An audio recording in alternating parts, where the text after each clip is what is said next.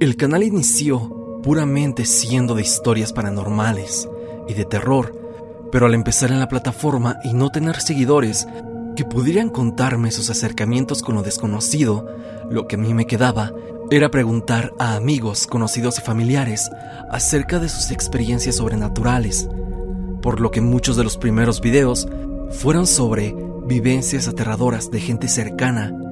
Por diferentes cuestiones, esos videos no se encuentran en la plataforma actualmente y les traigo un remake tal cual de esos viejos videos que muy pocos de ustedes o puede que nadie los haya visto, ya que ese contenido pasaba apenas y las 100 vistas en esos tiempos.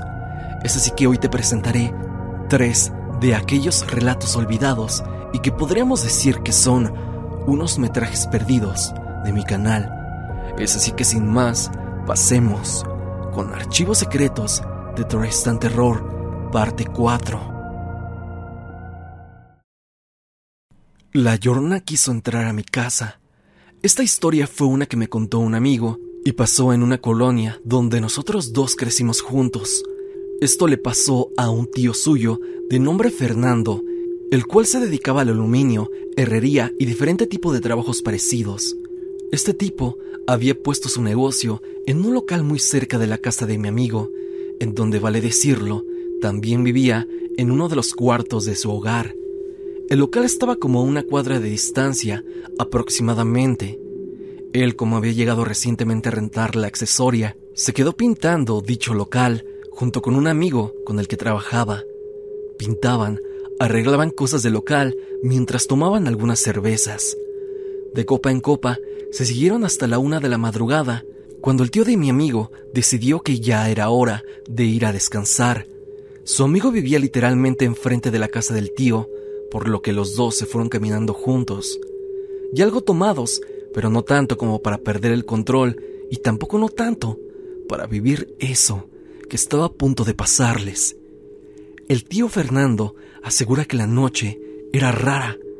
Se respiraba alguna clase de extrañeza e incertidumbre. Cruzaron una avenida y justo en esta hay un callejón. Voltearon hacia ambos lados de la avenida y fue cuando escucharon un lamento. Mi amigo, que escuchó de viva voz la historia de su tío, afirma que el lamento era desgarrador y calaba en los huesos. Es aquí donde todo cambió, y es que desde ese callejón se logró observar a una mujer, una que simplemente estaba flotando. La describe como una mujer de blanco, no con vestido como el típico arquetipo de un fantasma, simplemente toda ella era blanco esta mujer se percató de su presencia y comenzó a ir hacia su dirección. Flotar hacia su dirección. Ellos se echaron a correr y ésta los persiguió. Solamente oían el lamento profundo y lúgubre venir tras de ellos. Entonces voltearon y se dieron cuenta de que esa cosa ya no estaba detrás, pero en ese preciso instante vieron que salió de la pared de una casa justo cuando Fernando había llegado a la puerta de su hogar. Él entró, pasó por el patio y abrió la casa de mi amigo, despertando a este último y a toda su familia. Les recuerdo que era la una de la madrugada, por lo que todos se preocuparon y despertaron bastante exaltados.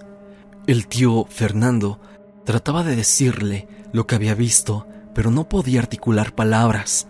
Todos trataban de entenderle, pero nadie lo hizo. Fue entonces cuando escucharon cómo alguien tocaba la puerta de la entrada de la casa. No la entrada al predio, sino directamente al hogar de la familia. Golpeaban la puerta y escuchaba cómo movían la cerradura, queriendo entrar.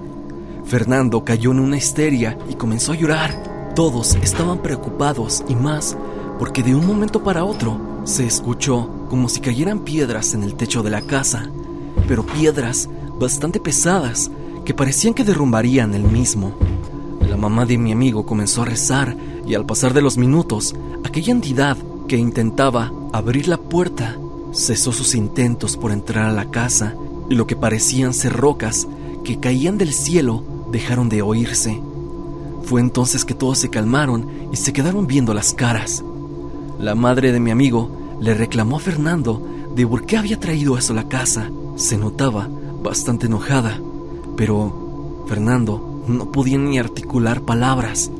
Cabe mencionar que esto lo vivió claro Fernando, mi amigo por el que conozco la historia, junto con sus padres y tres hermanos suyos. Todos escucharon y vivieron esta experiencia juntos, por lo que se debe de descartar todo tipo de especulación sobre que Fernando lo imaginó por su estado en el que se encontraba, ya que absolutamente toda la familia experimentó este fenómeno. Al día siguiente, el tío les relató a toda la familia lo que habían visto y todos se quedaron totalmente extrañados sobre aquel avistamiento. Jamás, al menos que yo sepa, volvió a ver algo paranormal y lamentablemente Fernando falleció hace unos años con tan solo 33 años de edad. Esta historia marcó a toda la familia y yo al acudir a la casa de mi amigo para corroborar detalles de la misma anécdota, me han confesado que en efecto, todo esto pasó y los mismos integrantes de la familia concuerdan con sus puntos de cómo vivieron la experiencia. Aquí vale hacernos una cuestión. ¿Qué era realmente esa mujer? Y digo mujer muy entre comillas, ya que realmente era la llorona. ¿Era algún tipo de demonio o algo así? Y sobre todo, es curioso y escabroso por igual hacernos la interesante cuestión, ¿qué hubiera hecho ese espectro si hubiera pasado el domicilio de mi amigo? Eso es algo que quiero que ustedes imaginen. En ese tiempo que subí este relato, también compartí uno igualmente de mi amigo, que pasó justo en esa casa donde la llorona fue a tocarles la puerta solo que con un ente totalmente distinto. Resulta que mi amigo y uno de sus hermanos estaban jugando en el patio de la casa. Eran bastante chicos. Los dos iban apenas en la primaria. Ellos jugaban y recuerdan cómo escucharon que les hablaron. Ellos subieron las escaleras que van del patio a su casa, las cuales tienen un descanso y están en escuadra. Apenas iban a llegar a las escaleras cuando vieron en ese descanso a una niña. Vale decir que ellos son cuatro hermanos y esa pequeña no era ninguna vecina ni nadie que conocieran. Lo más aterrador del testimonio de este amigo es la forma como la describe. Asegura que era blanca, pero demasiado blanca, delgada, con un vestido con encaje. A él se le vino a la cabeza la imagen de una muñeca de porcelana de esas antiguas, ya que mi amigo asegura tal cual que parecía una muñeca, pero era imposible. Sus ojos se veían como los de una persona y comentan, tanto él como su hermano, que se quedaron helados ante tal visión. Esta niña, dicho entre comillas, levantó su mano derecha y con su dedo índice les hizo una seña como para que se fueran con ella o se acercaran. Ellos, al observar esto, salieron corriendo hacia la calle. Regresaron como la media hora y obviamente ella ya no estaba. Esta fue una aparición aislada. Dicen que jamás vieron antes a esta niña y jamás la volvieron a ver después. Nunca supieron de qué se trató y creo que eso fue lo mejor para ambos.